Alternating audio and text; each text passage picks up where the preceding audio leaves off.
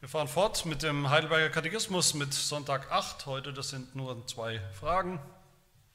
Die sind abgedruckt im Faltblatt.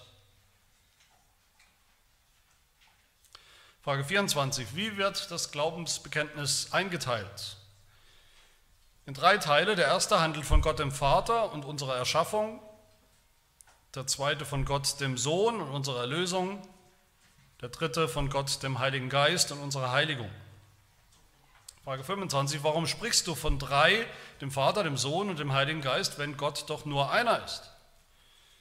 Die Antwort, weil Gott sich so in seinem Wort offenbart hat, dass diese drei Personen unterschieden und doch der einzige wahre und ewige Gott sind.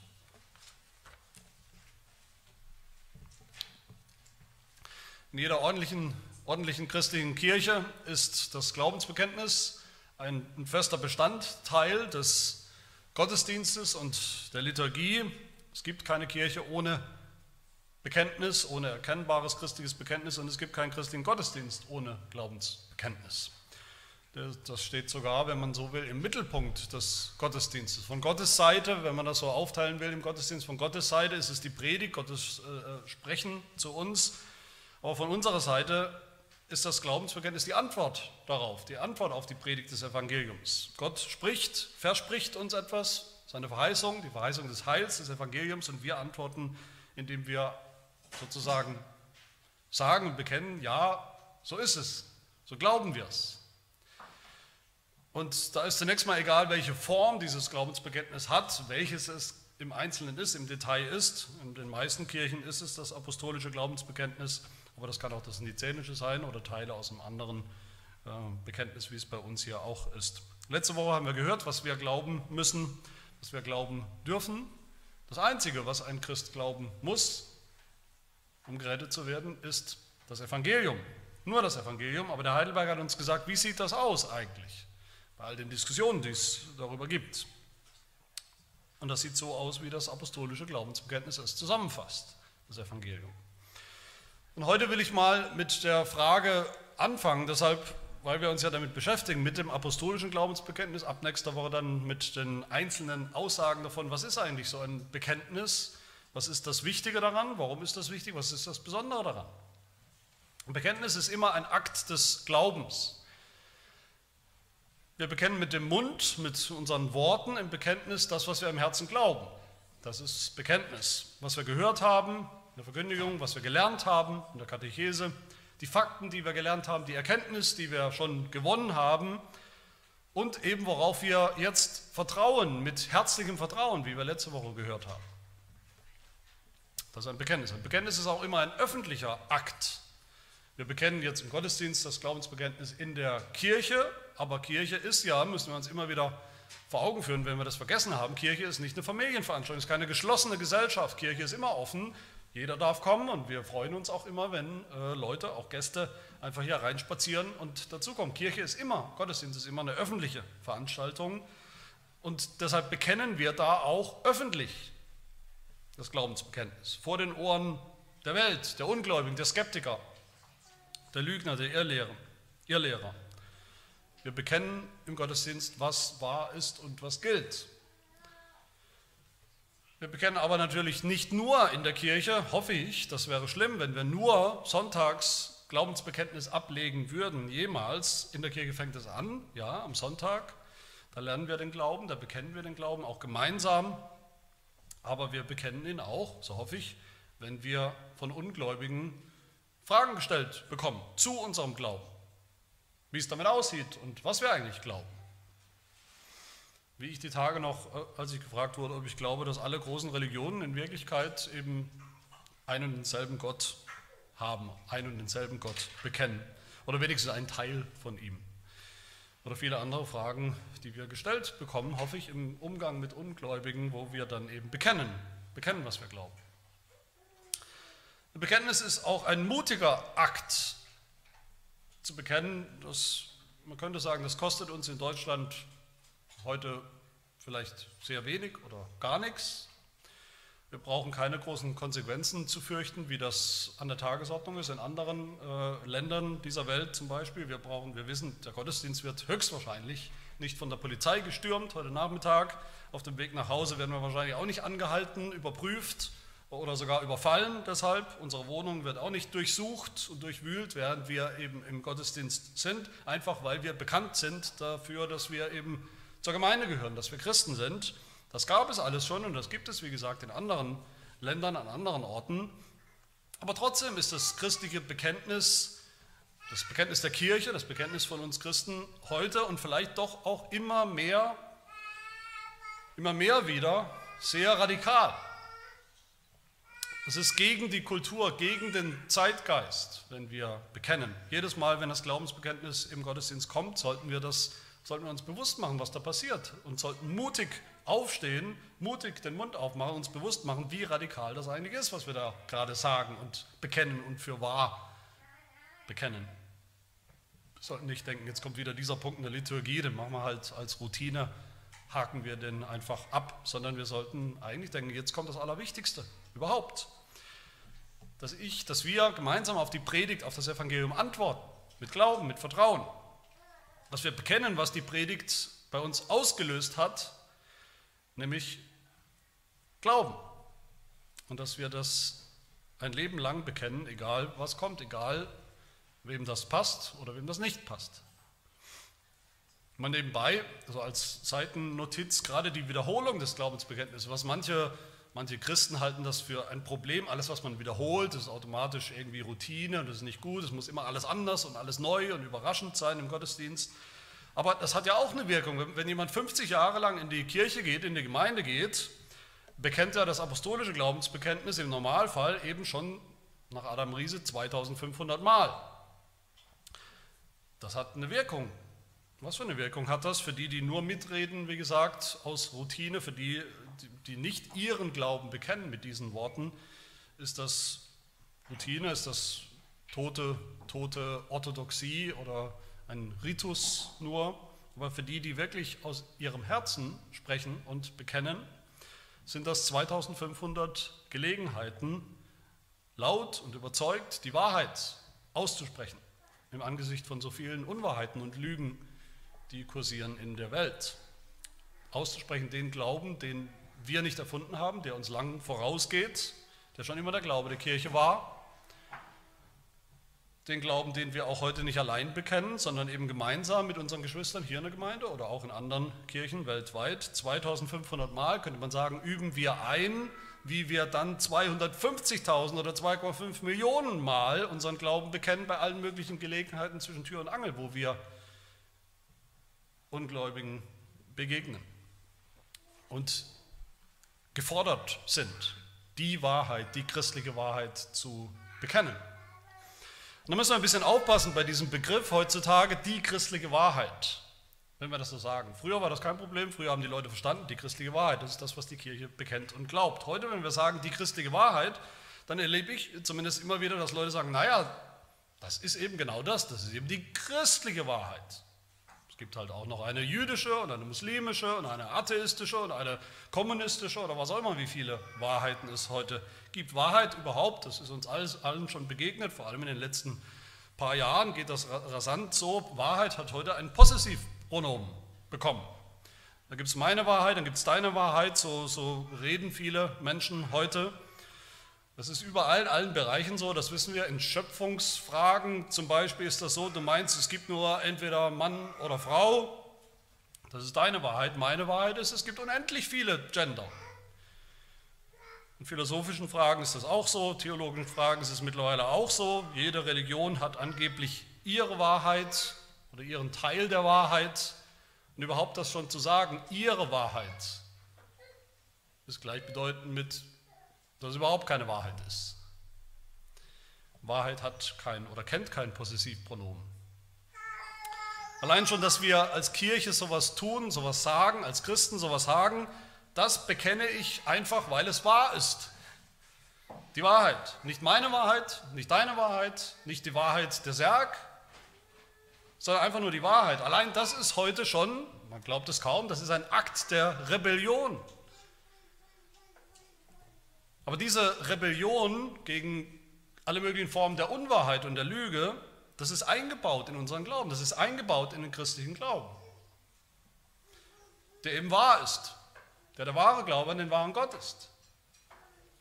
Heute ist das Kriterium von Wahrheit, von dem, was wahr ist, eigentlich, ob ich mich so fühle oder nicht, ob es meine Gefühle verletzt oder nicht.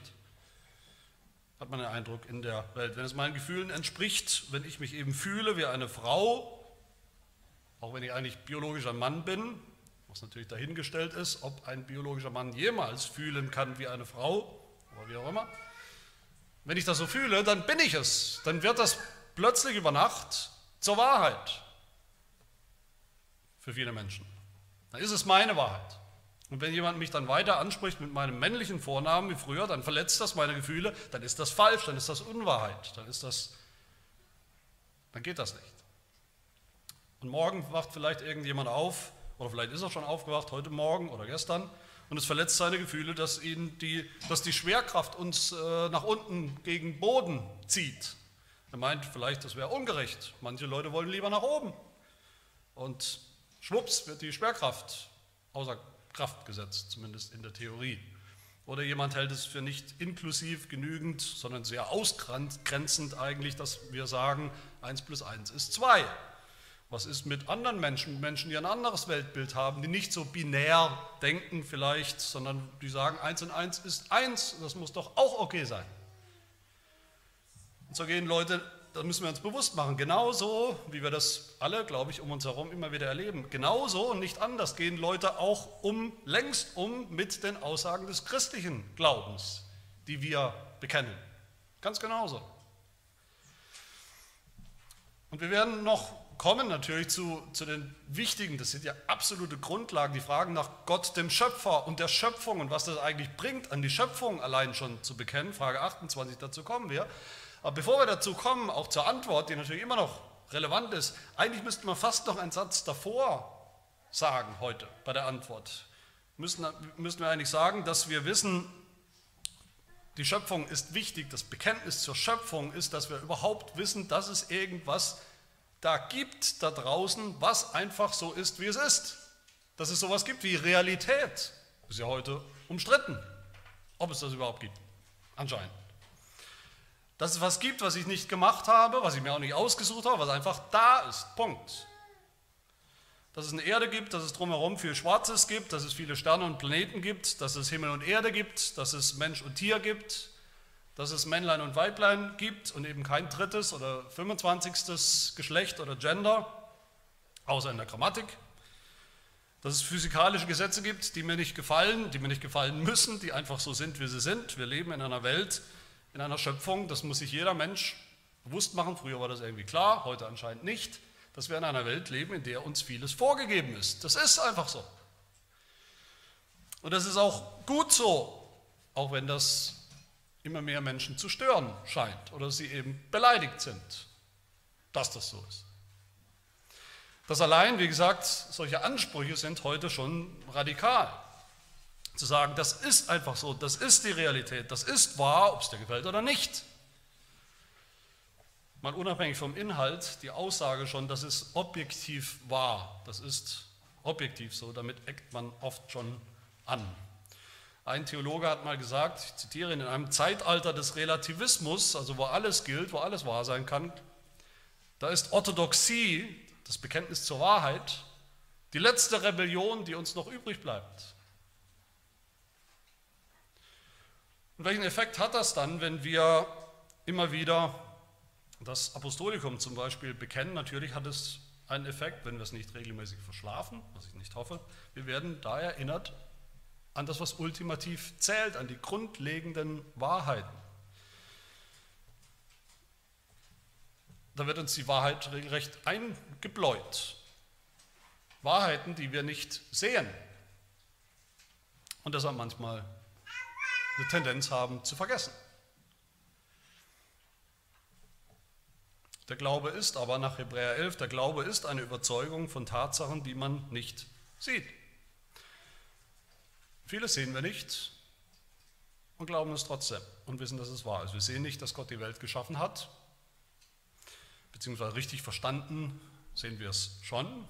Wir sehen nicht unbedingt, dass Gott es ist, der sie aufrechterhält, jeden Moment, jeden Augenblick, jede Millisekunde. Wir sehen nicht Jesus, wie er oder dass er Mensch geworden ist, dass der Sohn Gottes Mensch geworden ist. Wir sehen nicht, dass Jesus gestorben ist und auferstanden ist. Sehen wir nicht, dass er jetzt im Himmel zur Rechten des Vaters sitzt. Wir sehen die Erlösung nicht direkt. Wir sehen den Heiligen Geist schon gar nicht.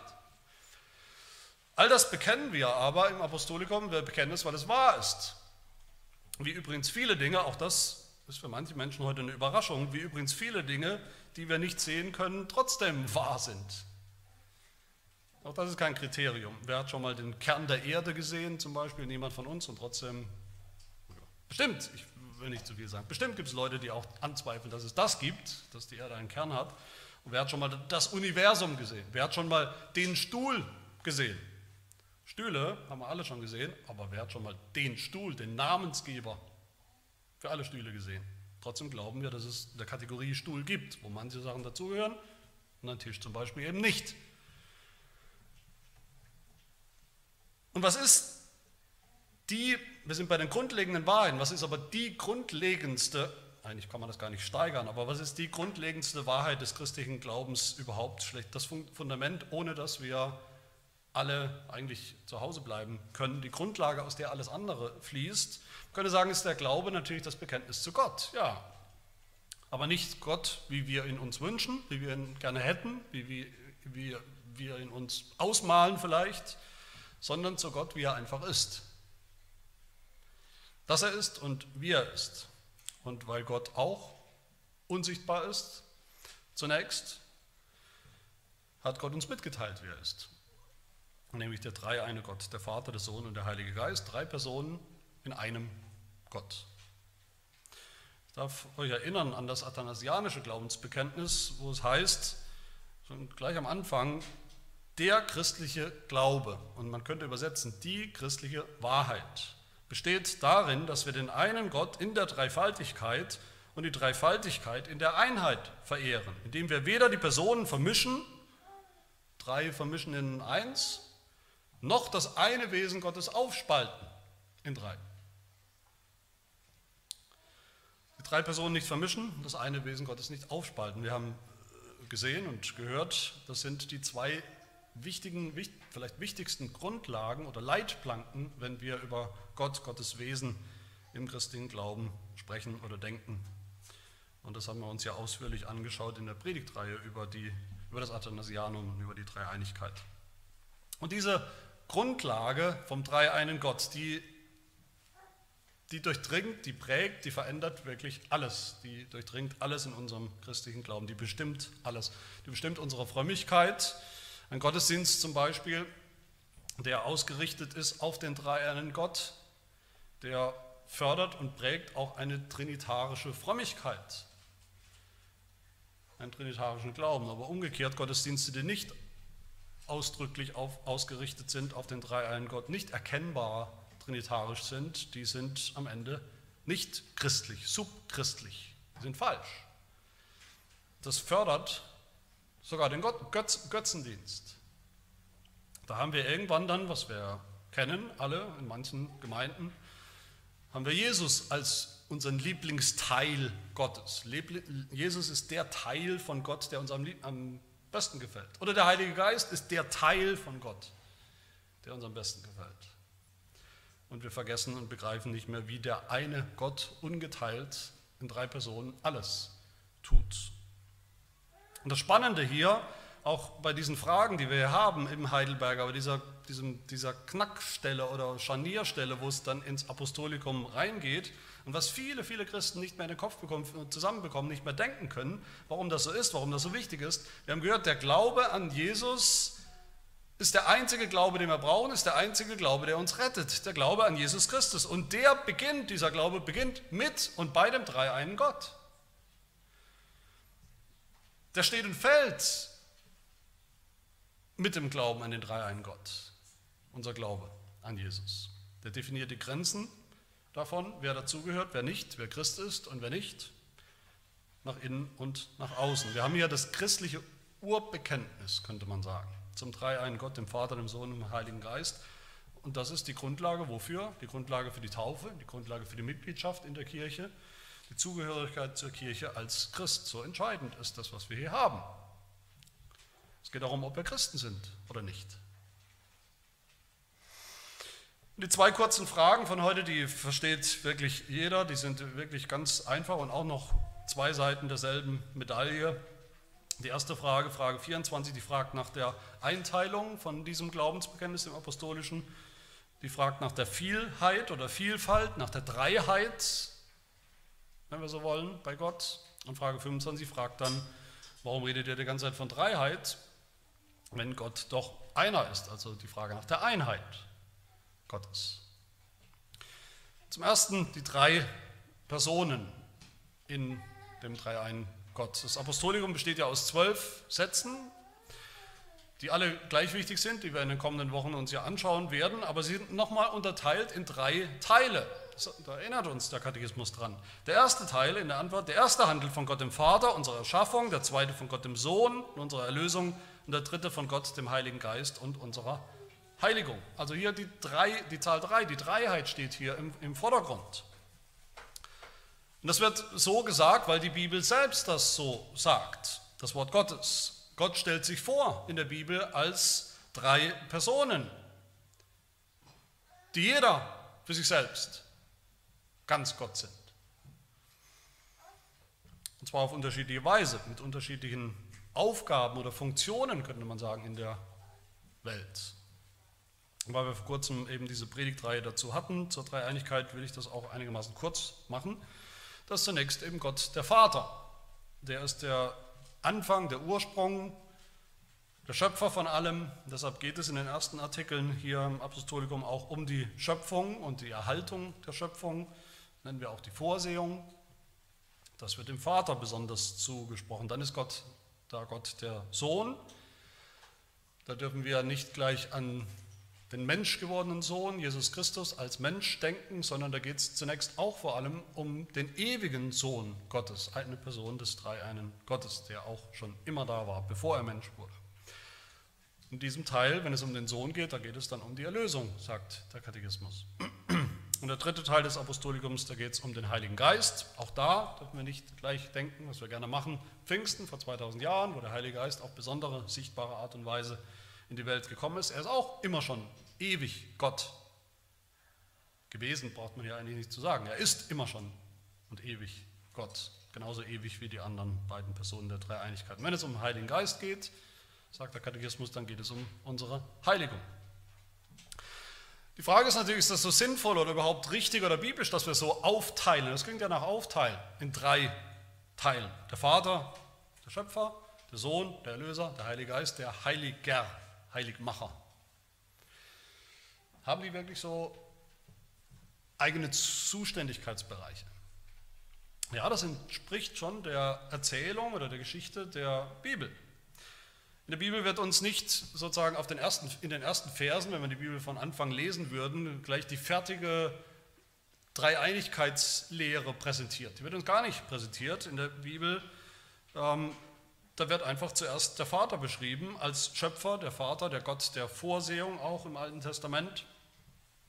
Dann wird der Sohn beschrieben als das Werk der Erlösung, sein Werk der Erlösung in seinem Gehorsam gegenüber seinem Vater im Himmel, das zum Höhepunkt kommt in seinem Leiden und Sterben am Kreuz. Das kommt später, könnte man sagen, natürlich später als die Schöpfung. Und dann das Zeitalter des Geistes, wo er besonders sichtbar wirkt, was auch im Alten Testament schon beschrieben und angekündigt wird, kommt nochmal danach, geschichtlich oder heilsgeschichtlich. Es geht um ein wichtiges Prinzip hier, nämlich dass die Werke des Dreieinen Gottes, das was Gott tut, in drei Personen unvermischt sind. Nicht vermischt werden können und dürfen. Das ist die erste Leitplanke. Sie sind unvermischt drei. Es geht um die echte Dreiheit, echte Vielfalt in ihrem Wesen. Der Sohn ist nicht dieselbe Person wie der Vater, nur gibt er sich eben anders, zeigt sich anders oder was auch immer. Der Sohn hat was und ist was, was der Vater nicht hat und nicht ist und umgekehrt. Und so ist das bei allen dreien. Wir müssen die einzelnen Personen in ihrer Einzigartigkeit, Eigenartigkeit ernst nehmen. 1. Johannes 2 heißt es, wer den Sohn leugnet in seiner Eigenständigkeit als Gott, der hat auch den Vater nicht. Unvermischt. In unserem niederländischen Bekenntnis Artikel 8 heißt es, nach dem Wort Gottes glauben wir an einen alleinigen Gott, der ein einziges und ewiges Wesen ist, wirklich, wahrhaft und von Ewigkeit unterschieden nach drei Personen, von denen jede ihre eigenen, durchaus eigentümlichen Eigenschaften hat, nämlich Vater, Sohn und Heiliger Geist. Der Vater ist Grund und Ursprung und Anfang aller sichtbaren und unsichtbaren Dinge.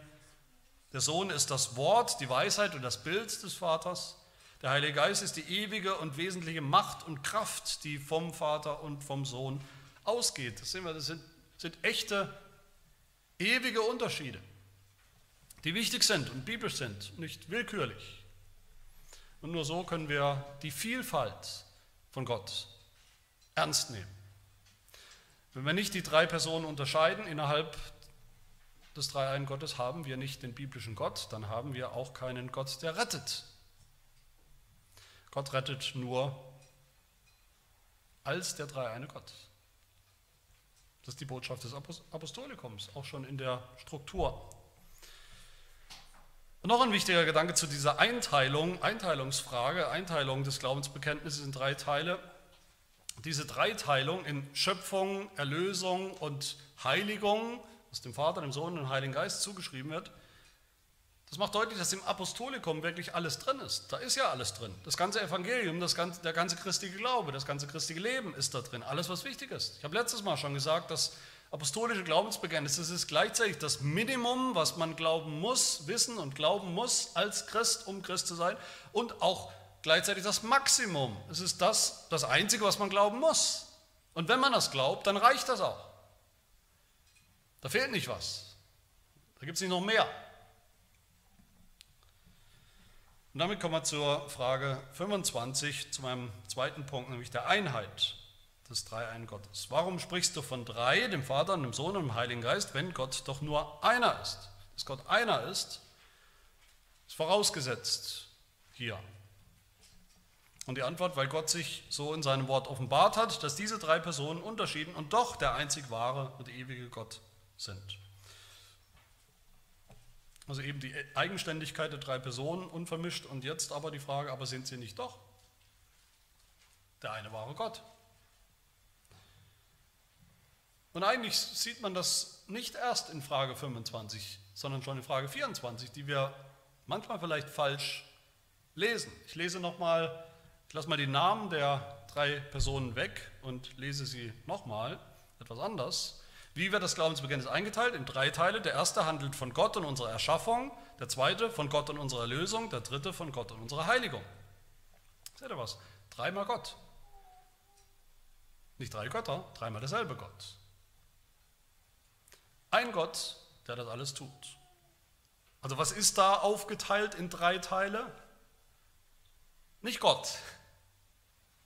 Gott ist nicht aufgeteilt in drei Teile. Das, was er tut, Schöpfung, Erlösung, Heiligung, Vollendung. Das Glaubensbekenntnis ist eingeteilt in drei Teile. Aber nicht Gott. Gott ist ungeteilt. Einer. Aber woher haben wir das alles? Wer hat sich das ausgedacht? Gab es da irgendeinen schlauen griechischen Philosophen vielleicht oder irgendeinen schlauen Theologen, einen deutschen Theologen oder was auch immer für einer, der sich das alles mal ausgedacht hat? Das ist so die, die Grundfrage, die Gretchenfrage. Ist das alles nicht nur Spekulation? So sagen es viele Ungläubige, so sagen es Muslime auch über dieses Bekenntnis zum Dreiein Gott, so sagen es Juden, so sagen es die Zeugen Jehovas, so sagen es viele andere Sekten, so sagen es leider auch viele Christen oder die sich dafür halten, die sagen, das ist mir alles viel zu abstrakt, viel zu theoretisch, zu theologisch. Wo steht denn das in der Bibel überhaupt von der Dreieinigkeit und was bringt mir das persönlich? Wir halten fest, mit dem Heidelberger mit seiner Antwort, warum sprichst du von drei, wenn Gott doch nur einer ist? Die Antwort, weil Gott sich so in seinem Wort geoffenbart hat. Gott hat sich so offenbart. Das ist keine Erfindung, das ist auch kein Produkt von Theologen, die nicht zufrieden waren mit dem, was in der Bibel im Wort Gottes zu finden ist, was sie dann einfach drüber gestellt und erfunden haben. Gott offenbart sich, hat sich so offenbart in seinem Wort. Das kommt alles aus der Bibel. Nicht aus einem Vers natürlich oder zwei Versen, aber doch aus dem ganzen Wort Gottes. Gott hat sich so offenbart als Vater, Sohn und Heiliger Geist und doch nur als einen Gott. Beides kommt ganz genau so direkt und unmittelbar aus seinem Wort. Die Dreiheit ist ein biblischer Fakt und die Einheit ist ein biblischer Fakt. Wir bekennen den dreieinen Gott, weil er es uns so mitgeteilt hat, dass es stimmt, dass es so ist, ob wir das alles im Detail verstehen oder nicht, ob wir das wollen oder nicht. Wir halten uns an sein Wort, weil das die einzige Informationsquelle ist, die wir haben über Gott neben der Schöpfung. Sonst geht das schief. Jeder Gott, der nicht ist, wie die Bibel ihn beschreibt, den wir uns ausdenken, ausmalen, ist automatisch Götzendienst. Gott hat sich offenbart, heißt es hier, wenn wir mal springen, in Gedanken, ihr müsst nicht unbedingt hinblättern, ich, ich, ich lese es euch, mal springen im Heidelberger zur Frage 95, da heißt es, was ist Götzendienst? Das Gegenteil zum wahren Gottesdienst. Was ist Götzendienst? Und die Antwort, anstatt des einen wahren Gottes, der sich, dieselbe Worte hier, der sich in seinem Wort offenbart hat. Anstatt diesem Gott oder neben ihm sich irgendetwas anderes auszudenken. Gott hat sich offenbart, das heißt, das haben wir nicht erfunden, das haben keine Theologen erfunden, Gott hat es uns gesagt, mitgeteilt als Info, Information von außen. Das sind Fakten, so ist es, ob wir wollen oder nicht, ob es uns gefällt oder nicht. Egal, wen es glücklich macht oder traurig macht oder wessen Gefühle verletzt sind, wenn er das hört oder auch nicht. Man könnte sagen, Frage 24 bekennen wir, dass die drei Personen in Gott unvermischt sind, unvermischbar, eigenständig, eigenartig auch. Und in Frage 25 bekennen wir die, die andere, die rechte Leitplanke, nämlich dass Gott unteilbar, ungeteilt eins ist. Natürlich ist das ein zunächst mal berechtigter Einwand, der hier kommt, der oft kommt. Wir sagen, der Vater ist der Schöpfer, aber sagt nicht die Bibel selbst, dass alle Dinge durch den Sohn geschaffen worden sind. Wir sagen, der Sohn erlöst, aber sagt nicht die Bibel selbst, dass der Vater uns erlöst hat. Sagt die Bibel das nicht auch? War nicht der Heilige Geist schon beteiligt am Werk der Schöpfung? Ist er nicht beteiligt an der Erlösung? Wir sagen, der Heilige Geist heiligt, steht hier. Aber ist nicht Gott der Vater auch derjenige, der uns heiligt, der uns seinen Geist sendet? Heiligt uns nicht Jesus Christus, der unsere Heiligung ist?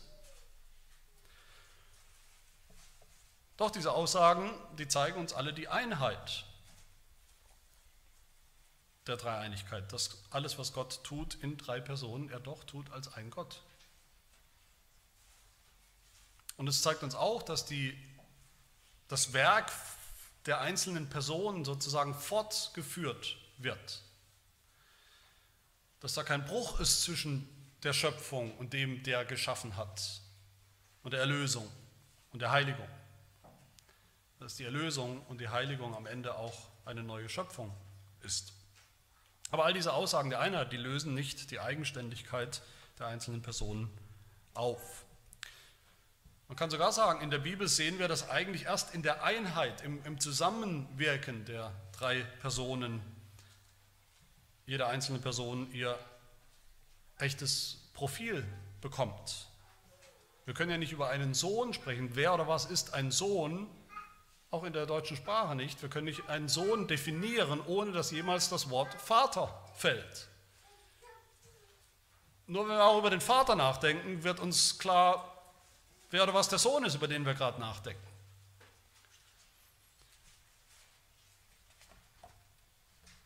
Epheser 3, Vers 14 schreibt Paulus, deshalb beuge ich meine Knie vor dem Vater unseres Herrn Jesus Christus, von dem jedes Geschlecht, jede Vaterschaft im Himmel und auf Erden den Namen erhält. Der Vater erhält seinen Namen und alle anderen Väter in der Beziehung zum Sohn. Und genauso auch mit dem Heiligen Geist, dem Stellvertreter des Sohnes, der Tröster, der sein Werk fortführt und deutlich macht, was der Sohn, wer der Sohn ist, was der Sohn getan hat. Also das Prinzip hinter diesen beiden Fragen ist klar, Gott ist einer, wir bekennen einen ungeteilten Gott, nicht drei Götter, aber wir bekennen in ihn drei Personen, die unvermischt eigenständige Personen sind. Wir bekennen Einheit und wir bekennen Vielfalt oder Vielheit in Gott. Und wir bekennen diese beiden Dinge gleichzeitig. Nicht das eine zuerst, logisch zuerst oder wie auch immer.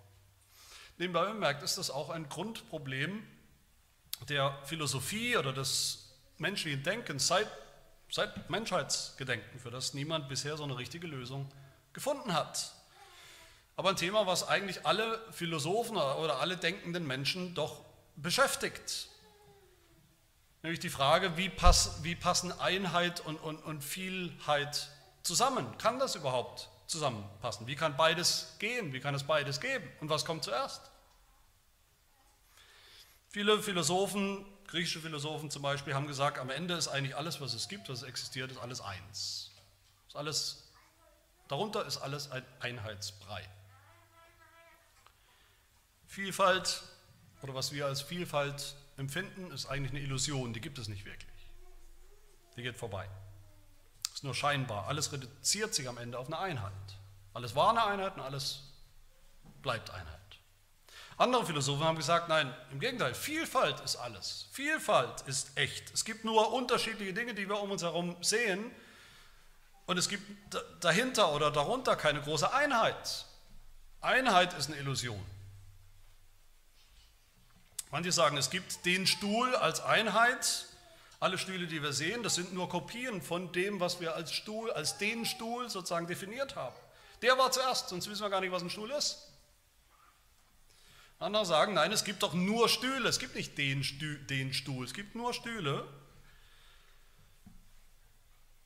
Aber woher wissen wir dann, was alle Stühle gemeinsam haben? Nur die biblische Lehre von der Dreieinigkeit gibt uns den Grund, beides zu bekennen.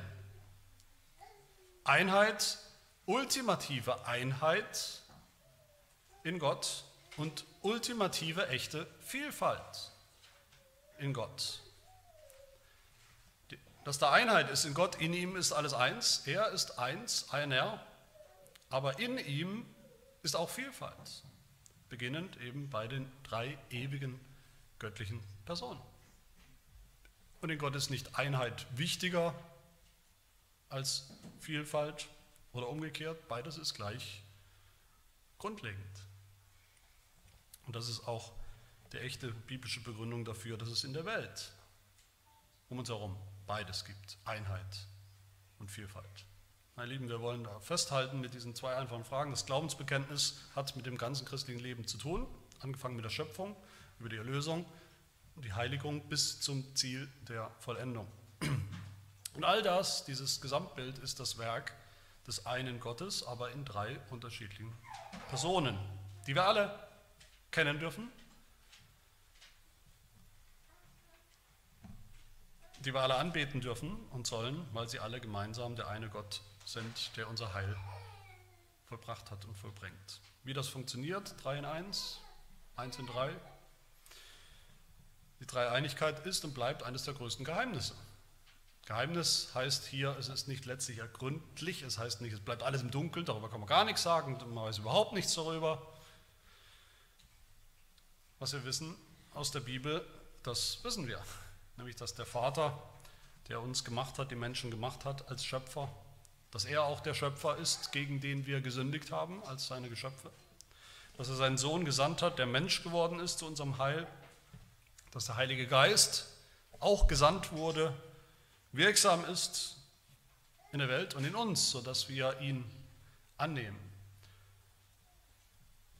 und sein Heil zum Ziel kommt, das ungeteilte Werk der Erlösung des einen Gottes in drei Personen. Lasst uns das mutig bekennen, gerade in dieser Zeit, wo Wahrheit, naja, Krise ist eigentlich zu wenig gesagt, äh, wo Wahrheit eigentlich abgeschafft wurde als Begriff.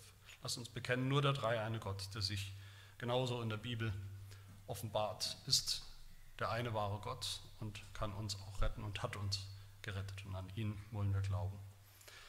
Amen. Wir beten. Dreieiner Gott, wir danken dir für die Gewissheit, dass du dir selbst immer und ewig treu bist in deinem Wesen, in deinem Wirken, dass du in der Einheit des Vaters und Sohnes und Heiligen Geistes immer für uns wirkst, zu unserem Heil, ungeteilt, unteilbar, aber auch unvermischt. Und dass du uns einlädst in deinem Sohn durch den Heiligen Geist zur Gemeinschaft mit dir, dem lebendigen, dreieinen Gott. Wir verehren dich in der Fülle deines Wesens, das für uns unbegreiflich, undurchdringlich bleibt. Und in der Fülle deines Wirkens, deines göttlichen Wirkens an uns, zu unserem Heil und zu deiner Verherrlichung und Ehre. Amen.